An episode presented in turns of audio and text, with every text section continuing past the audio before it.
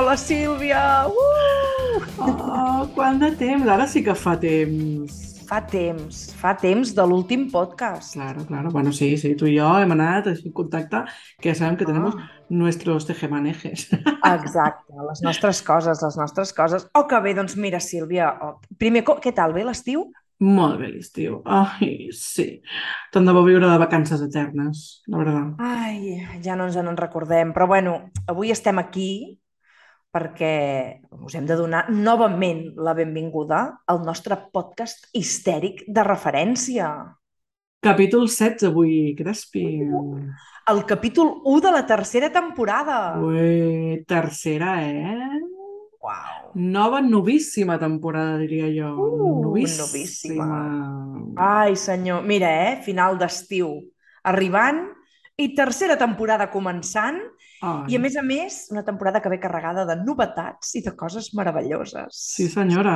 De fet, una de les primeres coses, i així ja posem a l'audiència sobre avís, és que a partir d'ara els capítols tindran una durada de més o menys una hora. Fins ara els estàvem fent de 50 minuts... Ai, de 50 sí, home. Els estàvem fent de 30, 40 minutets i els farem de 50 minutets, una hora.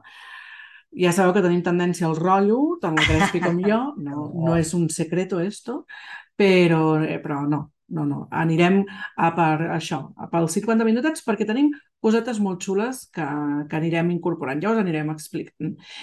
I també us diem que la idea és que surti el primer dijous eh, de cada mes. El, el... doncs a veure, catalana, amb això ja anem malament, eh? Perquè, clar, Sílvia del meu cor, aquest no pot sortir el primer dijous perquè l'estem gravant el primer divendres. Hauria d'haver sortit... Bueno, bueno, no ens, no ens posem puristes, crec. Intentarem que surtin el primer dijous de cada mes. Ho intentarem amb totes les nostres forces. El de setembre ja no, ja no vamos. Però a la nostra reunió de, de compromisos que vam tenir ahir mateix, Crespi, vam quedar que intentarem molt fort que surti el primer dijous de cada mes i així no maregem a les nostres oientes que al final, si no, no saben ni, on, ni en quin dia viuen. Exacte, exacte. Ho hem programat... Ai, sí, ho hem programat. Anava a dir, ho, ho, ho intentem molt i molt fort, però és que, a Mm. més a més, ens hem programat per fer les reunions. És a dir, ahir ens vam reunir, hem Mhm. pactat reunions prèvies per poder, uh, per poder fer guió i tot. Sílvia Català. Mira, això deu ser una de les noves novetats que aquest any aniran. Aquest any anirem guionades i tot. Bueno, bueno, guionades d'aquella manera, eh? perquè lo nostre, lo nostre és la improvisació. Sí, sí. No, no, definitivament, vull dir, ja no sé quanta estona portem aquí, perquè quan hem començat a gravar he pensat, miraràs el rellotge? I no l'he mirat, però devem portar 5 minutets, no sé, Sí, potser sí. potser sí. Bueno, què et sembla si comencem? Perquè si no ens passarem l'hora aquí de... Et sembla? I comencem.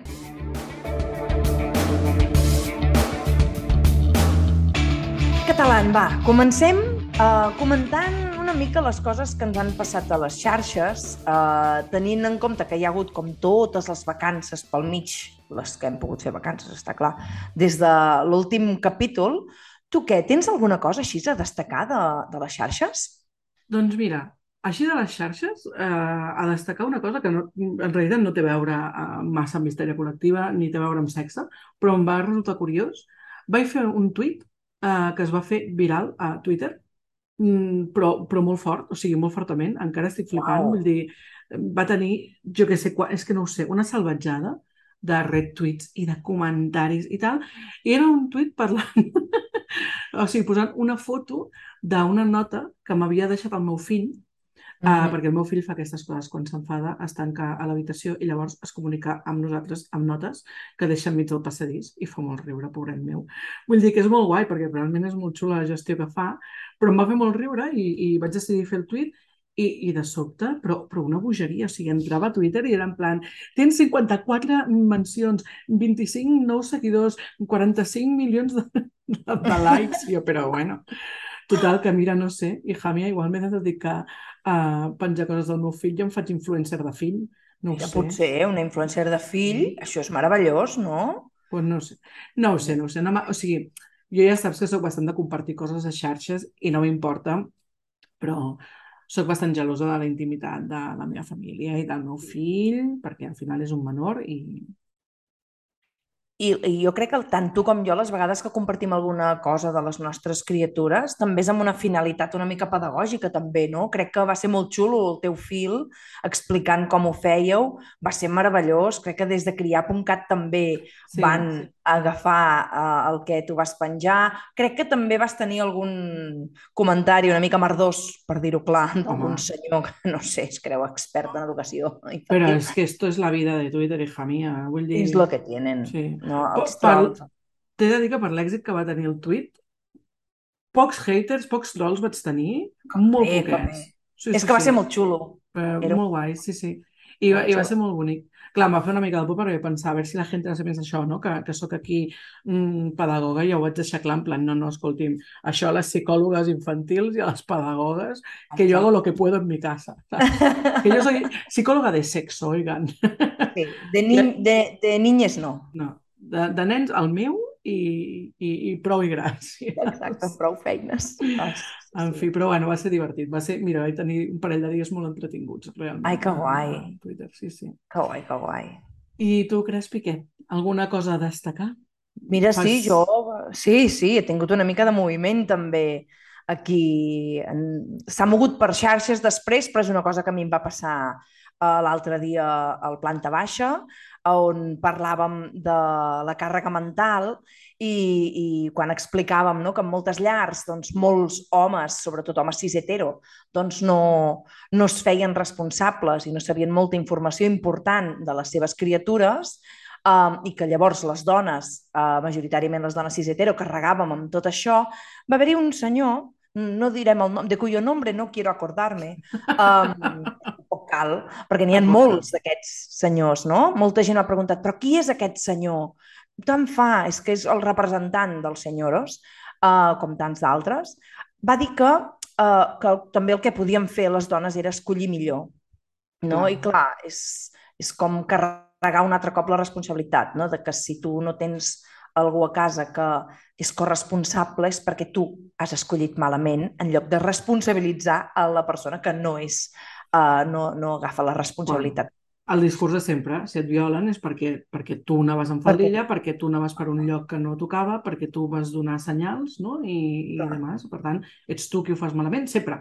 Les dones sempre sí. ho fem tot malament. Tot mal. Sempre tot molt malament, sempre. No, és culpa teva, tia, que no, no, no tria un tio millor. És que, mira, primera, no. dir que hi ha, hi ha homes que representen una masculinitat dissident. N'hi ha però mm. no són ni de tros la majoria. Mm. Per tant, aquí potser els que s'han de moure són els que estan apoltronats en la seva masculinitat hegemònica. Jo vaig fer el que vaig poder en aquella resposta perquè eh, a vegades és molt difícil mantenir la compostura i la calma en directe a la tele. Um, però et proposaré, Sílvia, perquè més aquests senyoros um, són d'una manera que a més a més quan et repliquen ho fan amb aquesta manipulació masclista, no? I di, digo, digo, donde dije digo, digo Diego, i tu has dit que jo he dit que jo he dit que l'altre va dir, no? Uh, I menys preant, menys tenint.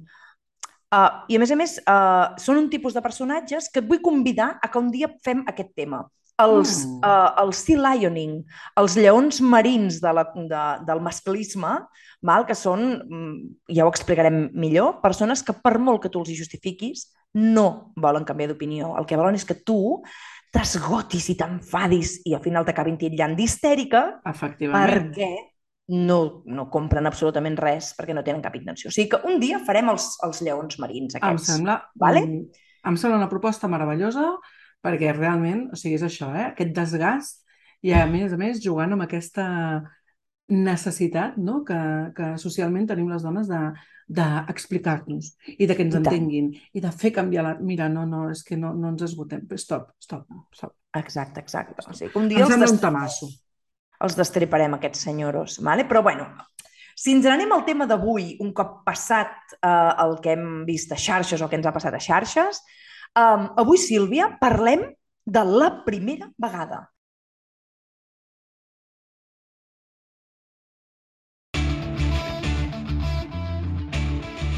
No sé si us recordeu, uh, oientes, oientis i oients, uh, que a la primera temporada, en el tercer capítol, vam parlar de la virginitat però que ens vam com centrar més amb la part més social del que implica ser verge, no? De, de fet, ens va posar, recordo jo, una mica catòliques. Eh, també dic que, mira, si, si després d'aquell programa no ens han tancat la paradeta, no ens han censurat i no ens han cremat a la plaça del poble com a bruixes que som, uh, jo crec que, que, que ja està, ja ho tenim tot fet i que ja sí, podem no? dir el que vulguem en aquí, ja està, som els libres. Farem, ho farem. De fet, crec que va ser el capítol en el que vam posar les fotos de la nostra comunió. Hòsties, sí, sí, sí, sí, efectivament.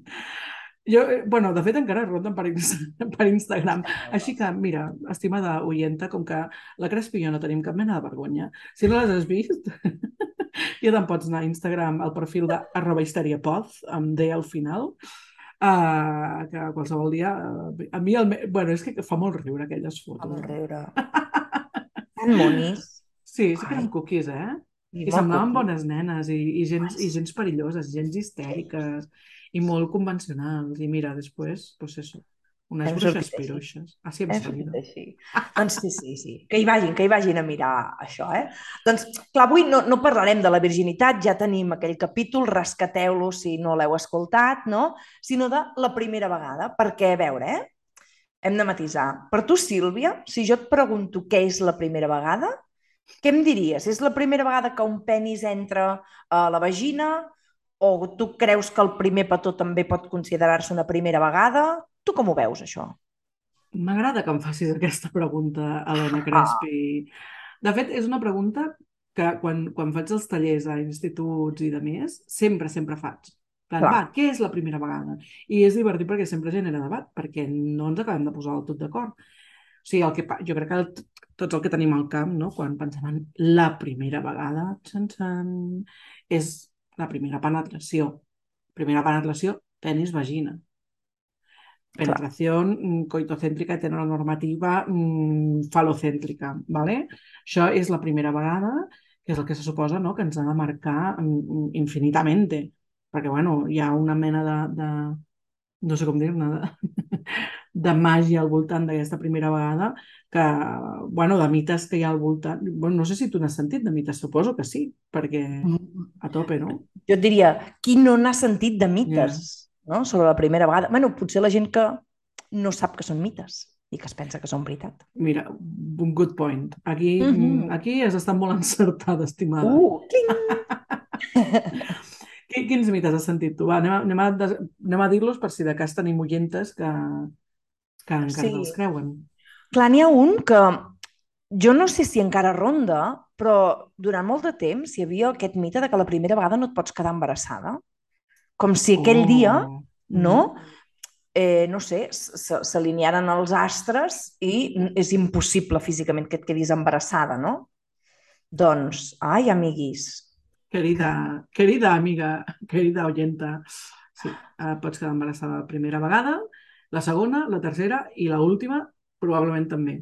També. A no ser que hi hagi hagut uh, temes de pel mig que ens hem quedat sense uh, poder quedar-nos químicament Exacte. embarassades. Però... I, i, I que no necessàriament ha de ser un... Um, el primer cop, pum, ja s'encerta, no? Perquè també ens eduquen molt, llavors amb la por, eh? De, ai, ai, ai, que no et quedis embarassada però la possibilitat, evidentment, hi és. No hi ha res diferent a la primera vegada, físicament, que faci que no et puguis quedar embarassada. Mm. Clar, una, una de les coses que t'anava a dir, no? Um, jo crec que potser va associat una mica aquesta idea de que no et pots quedar embarassada. Jo crec que hi ha dos mites no? amb l'embaràs, és a dir, que per quedar-te embarassada has de tenir un orgasme i, per tant, no? l'has de gaudir. Esto és mentira, cochina, ¿vale? No necessites orgasme embarassada. Vol passar més a més. Vale? Però clar, la primera vegada, com que tenim al cap aquesta, aquest mite, mite enorme, i que moltíssima gent es creu, i moltíssima gent uh, adulta i moltíssima gent molt formada, que és que la primera vegada fa mal. Eh. Oh, és que a mi m'ha fet mal. Val, és que, que tu t'hagi fet mal no vol dir que a tothom li hagi de fer mal. És a dir, sí. No hauria de fer mal la primera vegada. Ni la segona, ni la tercera, ni la última. Mai hauria de fer mal la primera vegada que posem un penis a dintre d'una vagina. Estem parlant tota l'estona, eh? Sí. Després ja aclarim el tema. I Però no, o sigui, no ha de fer mal. El penis pot entrar a la vagina sense que hi hagi mal. I això mm, és superimportant que ens ho posem al cap. Si fa mal, hem d'aturar-nos. Sí, per això també crec que és important que les persones que la primera vegada que han tingut aquest tipus de penetració també puguin explicar, no? O puguin sortir com a la llum. Ei, doncs a mi no em va fer mal perquè sembla que siguin, no? Mm. Com mm, estrany, criatures estranyes, no? Que saben de debajo de Mm. les plantes, eh, perquè resulta que mm, a mi no em passa allò que... Mm. Perquè, a més a més, també hi ha com aquesta idea de que t'ha de fer mal com perquè siguis verge, entre cometes, de veritat, no? Bueno, clar, no. perquè tenim allò associat que es trenca l'himen, que la vagina està tancada fins a aquell moment i Exacte. tot plegat. I Jo, no, no, mira, no té res. Ara, total, ja que estem posades, a mi no em va fer Posem. mal, eh? A tu no? vegada- No, la primera vegada que un penis va entrar a la meva vagina, a mi no em va fer mal. Veus que Mm. bé? Va ser molt Mira, a mi, ja. a mi una mica, però clar, per això també és molt important, no? Que, que la primera vegada que tu comparteixes la sexualitat i alguns jocs amb algú, estiguis amb algú que t'hi sentis còmode, que estiguis bé. Eh, nada de príncipes azules ni aquestes històries, ni princeses verdes, no. Però ha de ser algú amb qui estiguis còmode, perquè si en algun moment notes dolor, que tu puguis dir, ai, espera, doncs fem-ho diferent o no sé, eh, que puguis canviar i, si, i, i, i també has de tenir com bon rotllo confiança perquè si tu passes bé, que puguis deixar-te anar tranquil·lament i passar-t'ho bé, no? Sí, sí, clar, és, és això, o sigui, al final és confiança i és... Mira, justament l'altre dia rebia un, un email d'una persona que em deia uh, tinc 14 anys i ja he tingut relacions amb, amb una persona, tal, és massa d'hora per haver-ho fet? I jo, aviam, jo què sé, jo no puc valorar si és molt d'hora o no, perquè no et connecta res. I no sé sota quines circumstàncies tu ho has fet. Si tu ho has disfrutat, tu has passat bé, has gaudit, ha sigut perquè t'ha vingut de gust i, i ha sigut respectat i de més, doncs, escolta'm, mira, que bé. No hi ha una edat per, per començar això. No? El que Mm, passa que hem de tenir en compte això, que tampoc no hem de tenir pressa. No? Clar. Jo crec que aquí hi ha un tema com també molt important, no? Que és l'edat. Quan, no? No, és que no, no hi ha una edat bona. Jo no soc, jo no soc, i no he estat mai gaire fan dels números en aquest sentit, i potser algú ara ens escolta i diu 14 anys, uau, és que és molt... És molt què? Depèn, cada cas és un món, no? I l'important més que quina edat té és ho ha fet perquè ha volgut, ho ha fet amb qui ha volgut, s'ho ha passat bé, si ha tingut dolor, ha tingut confiança per poder-ho dir, això és molt més important que si tenia Mm. 14, 15, 25 o 34,3. Mhm. Sí, No? sí, exactament. exactament. Hey. Ara estava pensant, saps quin és un dels mites que em fa molt de riure?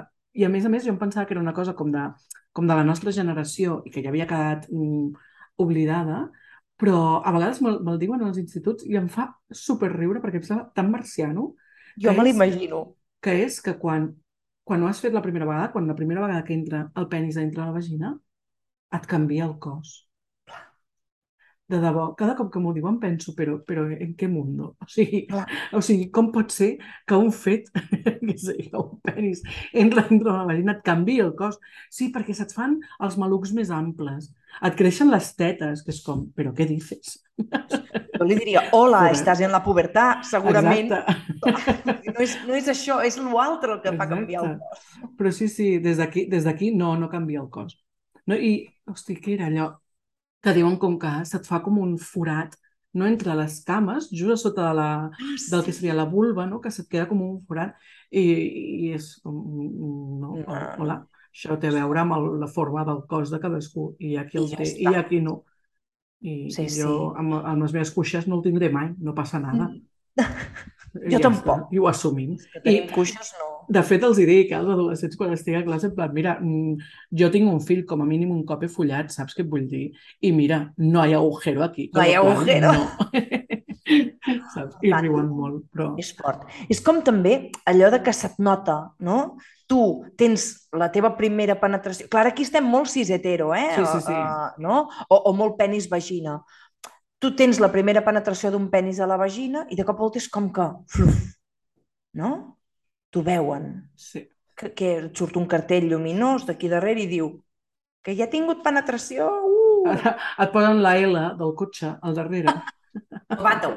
No va Ja has començat. Ah, Vinga. Estàs fent pràctiques. Molt fort. Molt, vaja, no sé, a no ser que vagis pel món de cop i volta amb una cara així, Yeah. amb cara de- d'alegria o cara de molta preocupació, o no sé, no, és que, que com es pot notar això, Sílvia? Com, com es pot notar? No ho sé, però hi ha, hi ha joves realment molt preocupades i preocupades i preocupats per això, no? És que els meus Mm. pares ho notaran. Bueno, escolta, més que si tu no els hi dius, Clar. ningú ha de notar res, ni els teus pares ni els teus amics. O sigui, Sí. això és una cosa important, eh? Vull dir, amb el tema de la sexualitat, jo crec que és molt important remarcar, tant amb la joventut com, com a totes les edats, que evidentment eh, nosaltres sempre parlem de, de comunicar a nivell sexual i de parlar a nivell sexual i d'obrir no, a, a aquesta conversa a nivell sexual, però, però escolta'm, la teva intimitat és teva i si tu no ho vols compartir, estàs en el teu dret de no compartir-ho. Eh, I si algú mm, et pregunta de forma insistent, doncs, escolta'm, no tens cap mena de, de, de, d'obligació de fer-ho. Exacte, exacte. Uf, quantes coses hem d'aclarir sobre tot això, eh? Vull dir que, i tot això encara, a dia d'avui, encara passa, que sembla que són coses... I no, no, són coses que estan ara mateix, que encara estan pol·lulant, eh? O sigui Mhm. que... Se t'acut algun mite més de la primera vegada?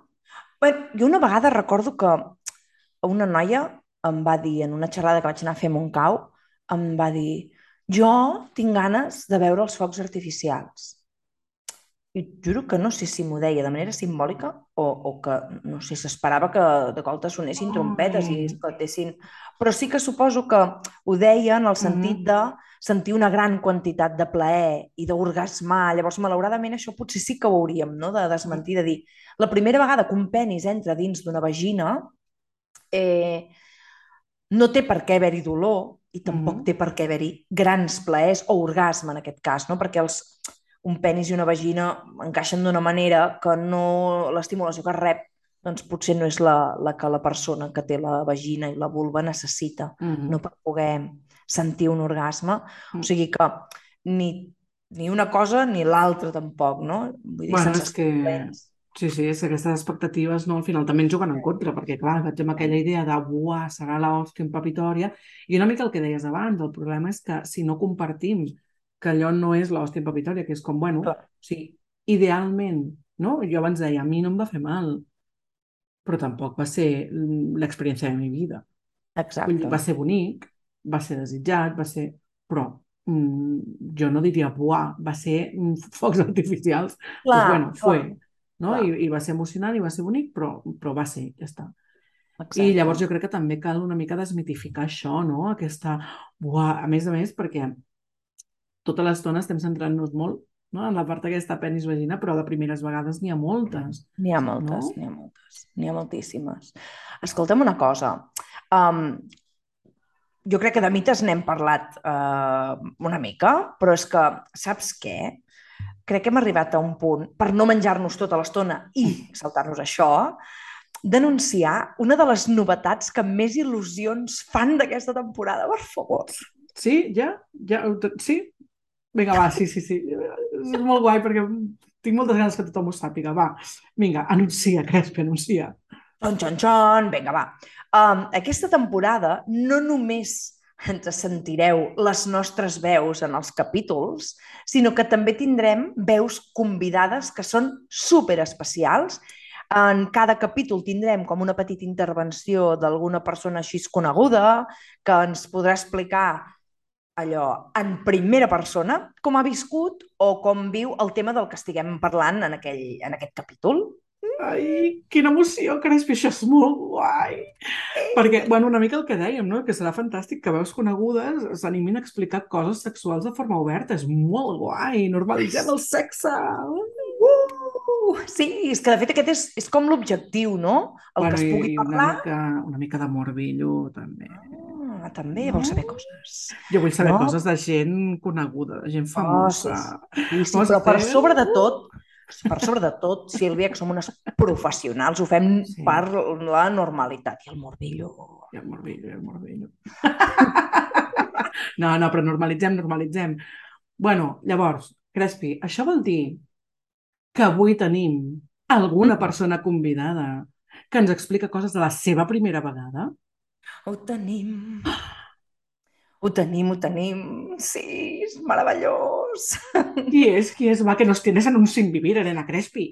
Ai, doncs mira, tenim una nota de veu del nostre estimat Xavi Canalies, que ens Oh. explica coses molt, molt interessants.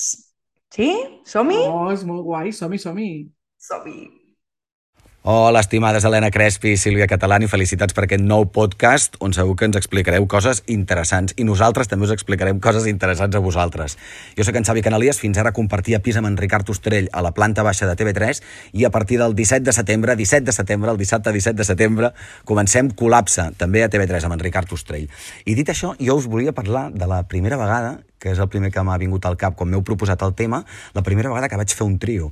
Perquè un trio és com molt arriscat, jo ho veia com una cosa molt arriscada, i va ser una cosa molt fluida, que va sortir de manera inesperada, sense planificar-ho, amb gent amb qui hi havia bon rotllo, hi havia riures, eh, hi havia complicitat, i de cop i volta allò, el no ser planificat eh, va ser com d'una manera va ser d'una manera menys agressiva per entendre'ns i a més a més també vaig detectar factors en el trio que són necessaris al sexe però que aquí també destaquen molt perquè és amb dues persones eh, amb, amb qui no t'has comunicat a tres bandes al llit. Saps què vull dir-te? Vull dir que és una cosa una mica diferent. Hi havia com molta generositat, hi havia com, com molt respecte, eh, si hi havia una cosa que no t'agradava, amb la mà podies marcar-ho i, i l'altra persona ho entenia, i tota l'estona eh, has d'estar també pendent de que sou tres persones al llit i, i que ningú se senti exclosa o, o, o que se senti incòmode, sinó que sigui com aquesta fluidesa, que seria com una... Jo el que vaig notar amb el trio va ser com el sant grial de les, de les emocions sexuals, és a dir, totes aquelles coses que s'han de tenir en compte, la llibertat, per exemple, saps? Que hi havia llibertat per deixar-te anar.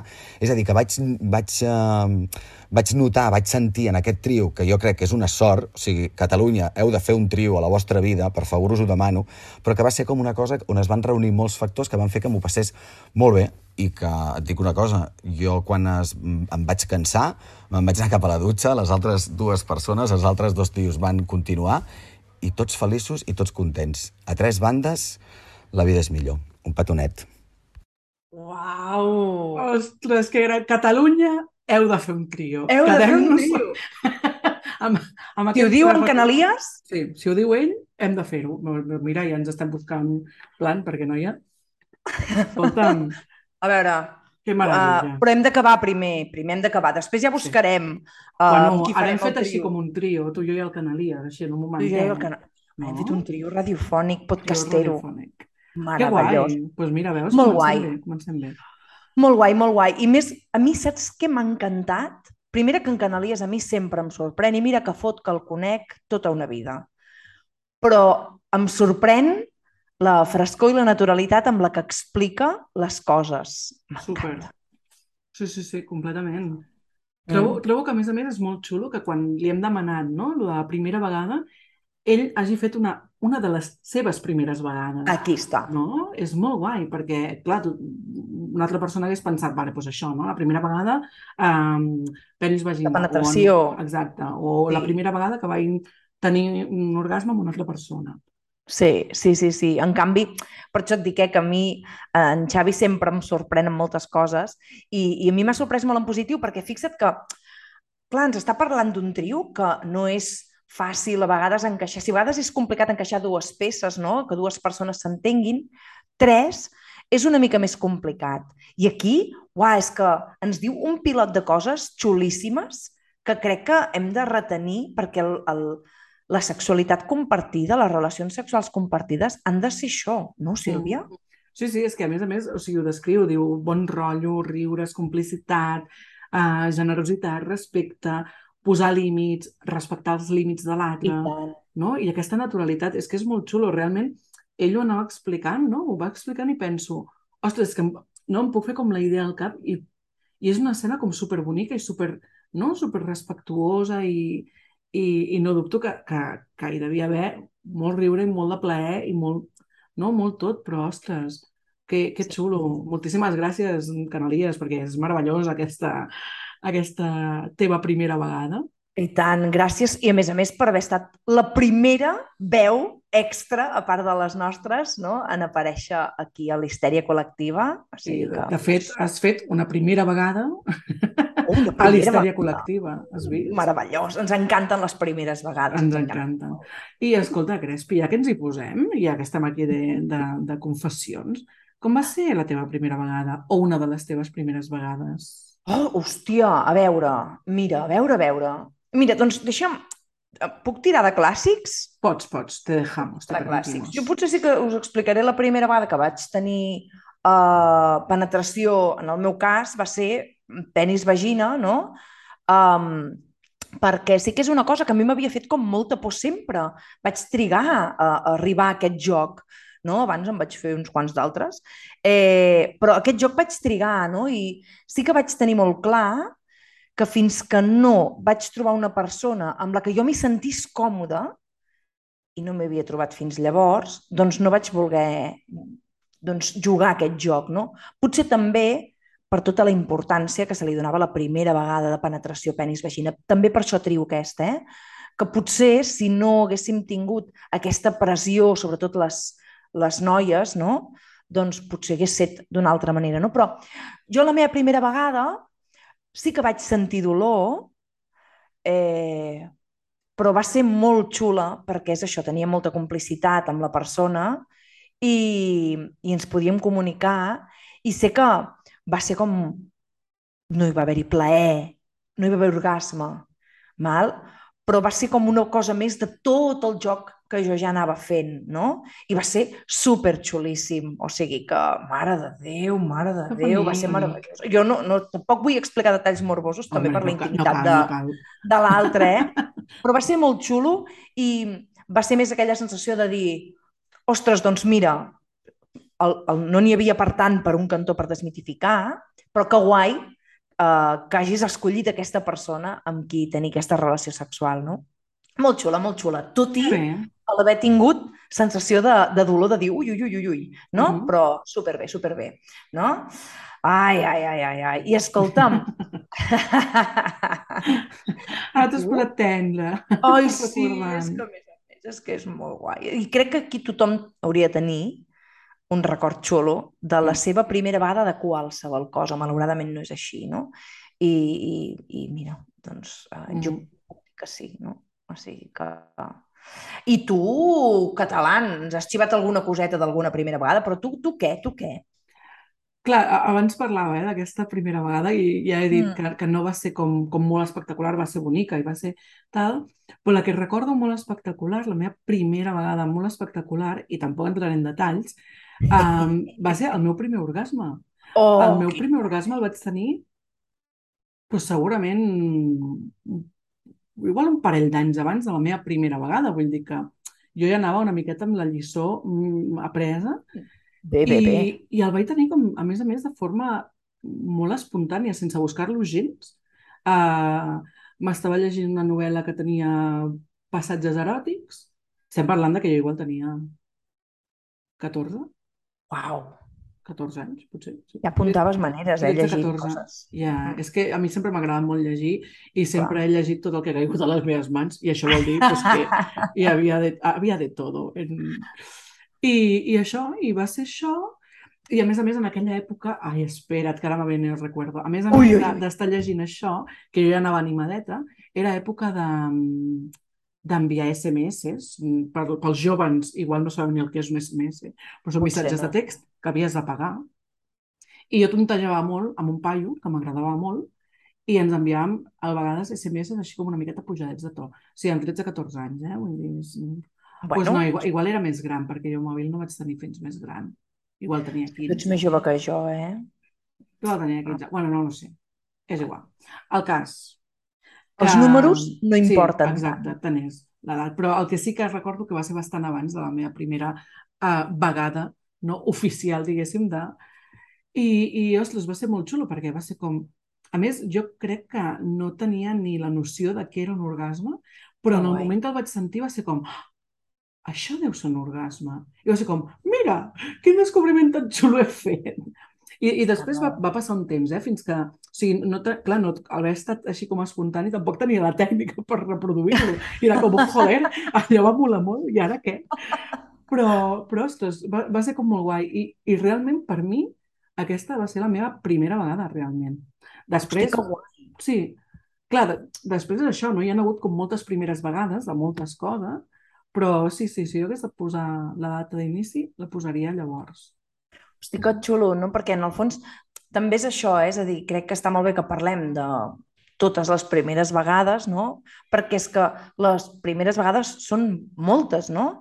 Uh, avui un dia ja, perquè ara jo, jo crec que ja ens animaríem a parlar de moltes altres primeres vegades, no? La primera vegada que fas un petó, la primera vegada que tu toques uns genitals que no són els teus, no? El primer orgasme, no? La primera vegada que et masturbes, que no necessàriament mm, ha d'anar sincronitzada, no? Mm. La primera vegada que tens sexe anal, que et tapes els ulls, que fas una fal·lació, que, que fas un cunilingus, no? És tantes primeres vegades. Mm.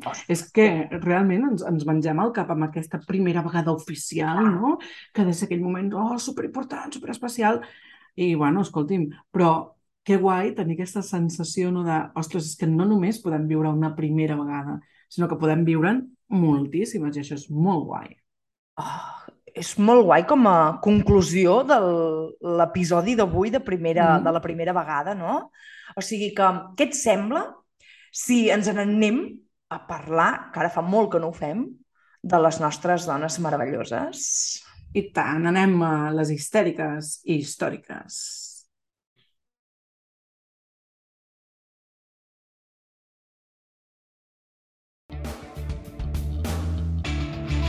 Mira, jo avui tinc ganes de parlar d'una dona que em, sé, que em sembla que té una història extraordinaríssima, mira, em poso nerviosa i Uau. tot, i a la que li devem, de fet, totes, totis, tots, tots, tothom, moltíssim. I a més a més, és que no és gens coneguda, potser a alguns els hi sonarà el nom, però, però va. Eh, Una pregunta, Crespi. Tu saps, gràcies a qui tenim wifi? Wifi? No, ni idea. Però bueno, entenc. Em sonava que havia sigut una dona, uh, però entenc que pel que em dius serà la nostra histèrica històrica d'avui, no? Just a la fusta, efectivament. Avui us vull parlar de la Heidi Lamar. Em sona, a mi, em sona la mar de bé. perdó, perdó, l'havia de colar, perdó, perdó, perdó. Bravo, no, realment el Crespi. nom, el nom no l'havia sentit mai de la vida.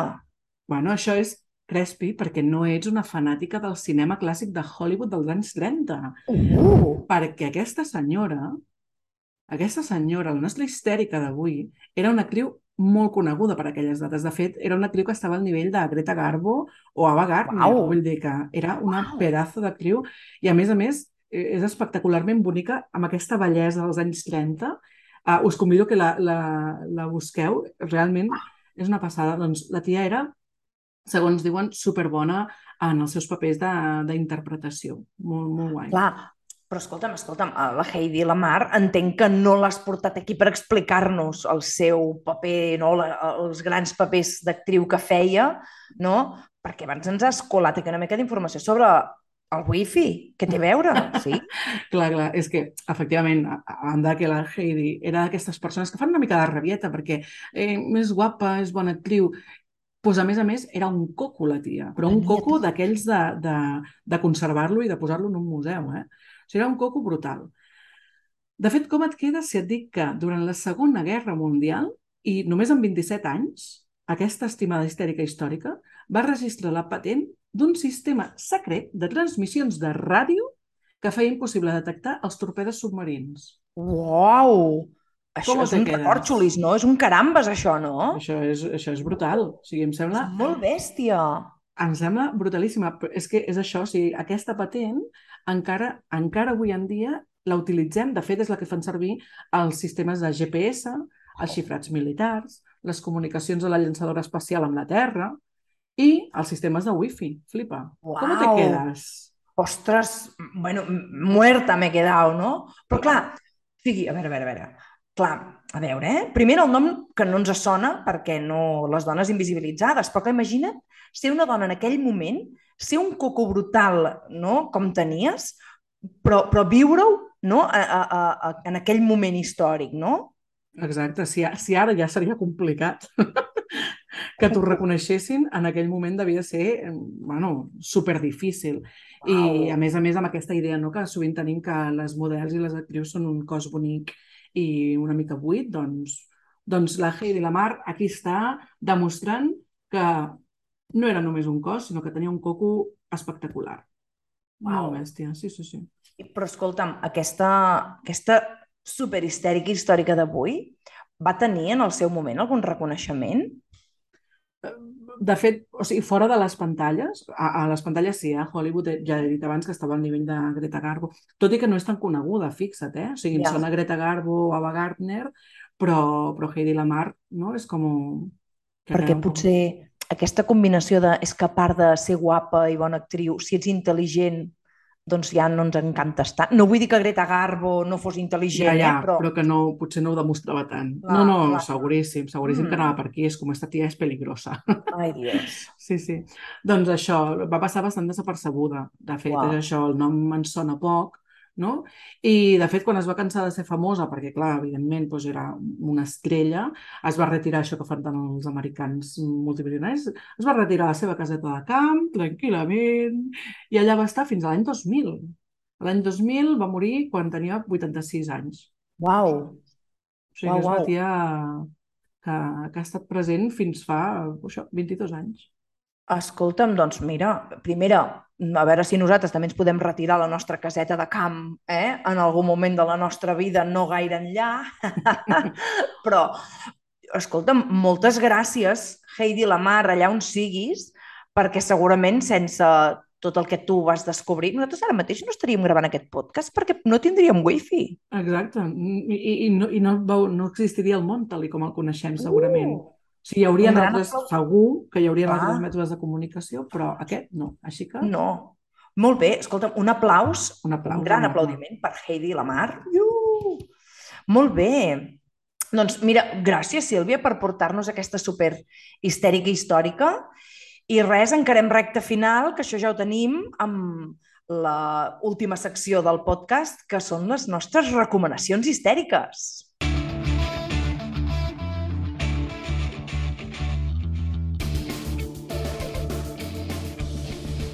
Doncs som Helena, què ens portes? Quina recomanació tenim avui per Mira, teva?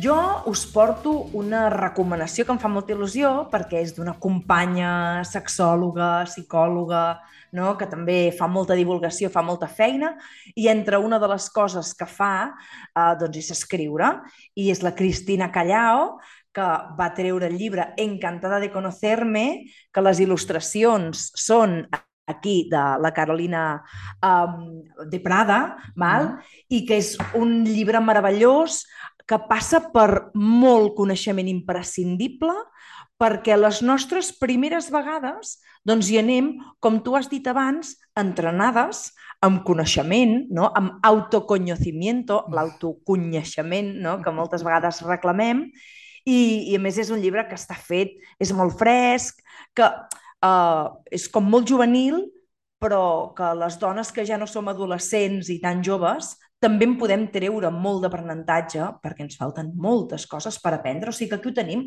Encantada de conocerme de l'editorial Zenit, de la Cristina Callau. Super. Pues és I tu, un... Sílvia? Mira, jo portava realment un, una recomanació molt en la línia també, que és un llibre mm -hmm. que, que m'agrada molt i que recomano no només a joves, que sempre el recomano quan vaig a instituts i de més, perquè el trobo meravellós, sinó també el mateix que deies tu, eh? per totes les persones adultes que vulguin saber més del seu cos, que vulguin saber més de la sexualitat, que és aquest. Tot el que necessites saber sobre sexualitat. Wow. Molt xulo. A més a més, és de, de la Carolina Checa, Noemí Elvira i Anna Moré, vale? que són... Morero, perdó, Ana Morero, um, que són tres persones que treballaven, a, bueno, o treballen, no ho sé, vale? però al, al Centre Jove d'Atenció a les Sexualitats, el CEJAS, mm -hmm. vale? i per tant tenen moltíssima informació Um, I, de fet, el, el llibre és molt xulo, a mi m'agrada molt, perquè té una estructura de preguntes i respostes.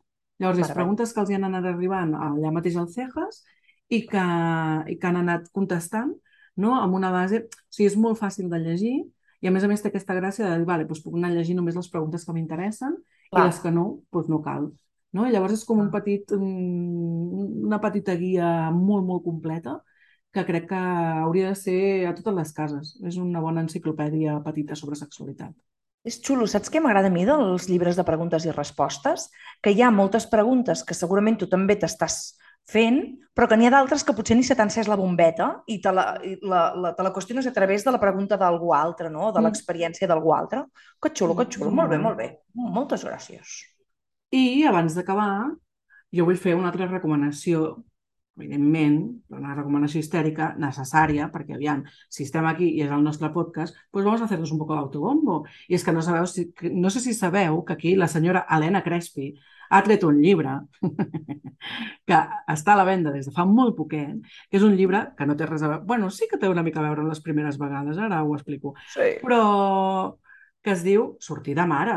Oh, que guai. És un llibre, jo encara no he tingut temps de llegir-me'l encara, Però el tindràs d'aquí molt poquet. però Sílvia. l'he fullejat i és una meravella de llibre. Mm. Dic que té una mica a veure amb les primeres vegades perquè, escolti'm, la primera vegada que som mares també és un desgavell allò bastant important, o la primera vegada que ens posem a buscar embaràs, o la primera vegada que eh, donem el pit, o la primera vegada que ens fem una inseminació artificial. Pues tant, todo esto, ¿no? Ah, queda com recollit en aquí. I crec que és just i necessari que fem aquesta petita promo. Torno a dir, perquè total, és nuestro programa. I, pues, ¿cómo no vamos a hacer promo de lo nuestro? Està clar.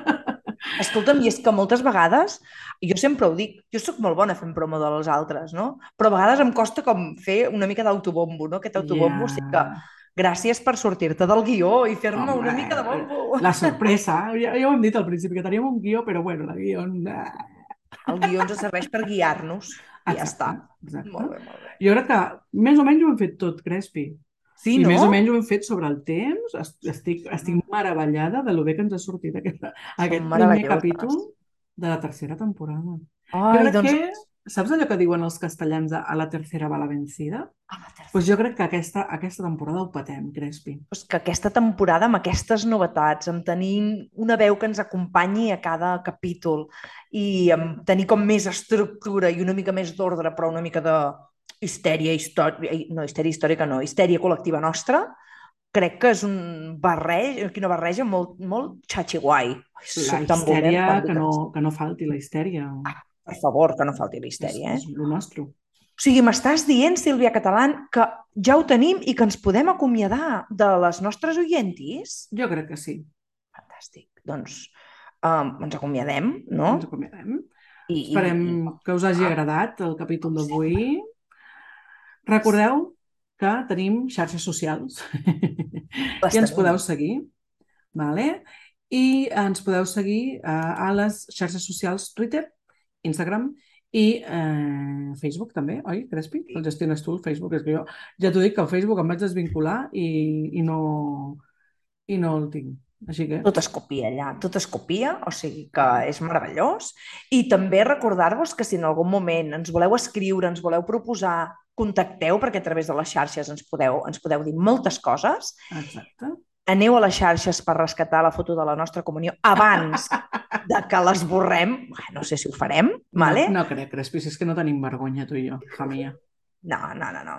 Però que estarem encantadíssimes de saber de, de vosaltres si, Per si teniu ganes de contactar amb nosaltres. I si se us acudeixen doncs, idees per fer nous capítols o voleu que parlem d'algun tema en concret, doncs ja sabeu, estem disponibles sempre. L'usuari tant de Twitter com d'Instagram és arroba histèria amb H, pod, tot junt, histèria pod, acabat en D, de Dinamarca. Oh, I el Dinamarca. Facebook també és el mateix. Això, mira, vaig apuntar-ho ara mateix al guió, perquè Sí, perquè el Facebook eh, estava intentant posar el mateix arroba, però em donava complicacions, però bueno, histèria col·lectiva mm, no n'hi han gaires, o sigui que eh, ens trobaran fàcil, ens trobaran molt fàcil. Vale. Per tant, a Facebook han de buscar Histèria Col·lectiva al buscador. Exacte, vinga, Ah, i ja ho trobarem. Fantàstic. Exacte, Vale. exacte. Doncs moltíssimes gràcies, oyentis! Jo soc Superbé. l'Helena I jo la Sílvia. I som i unes... sou histèriques! Adéu!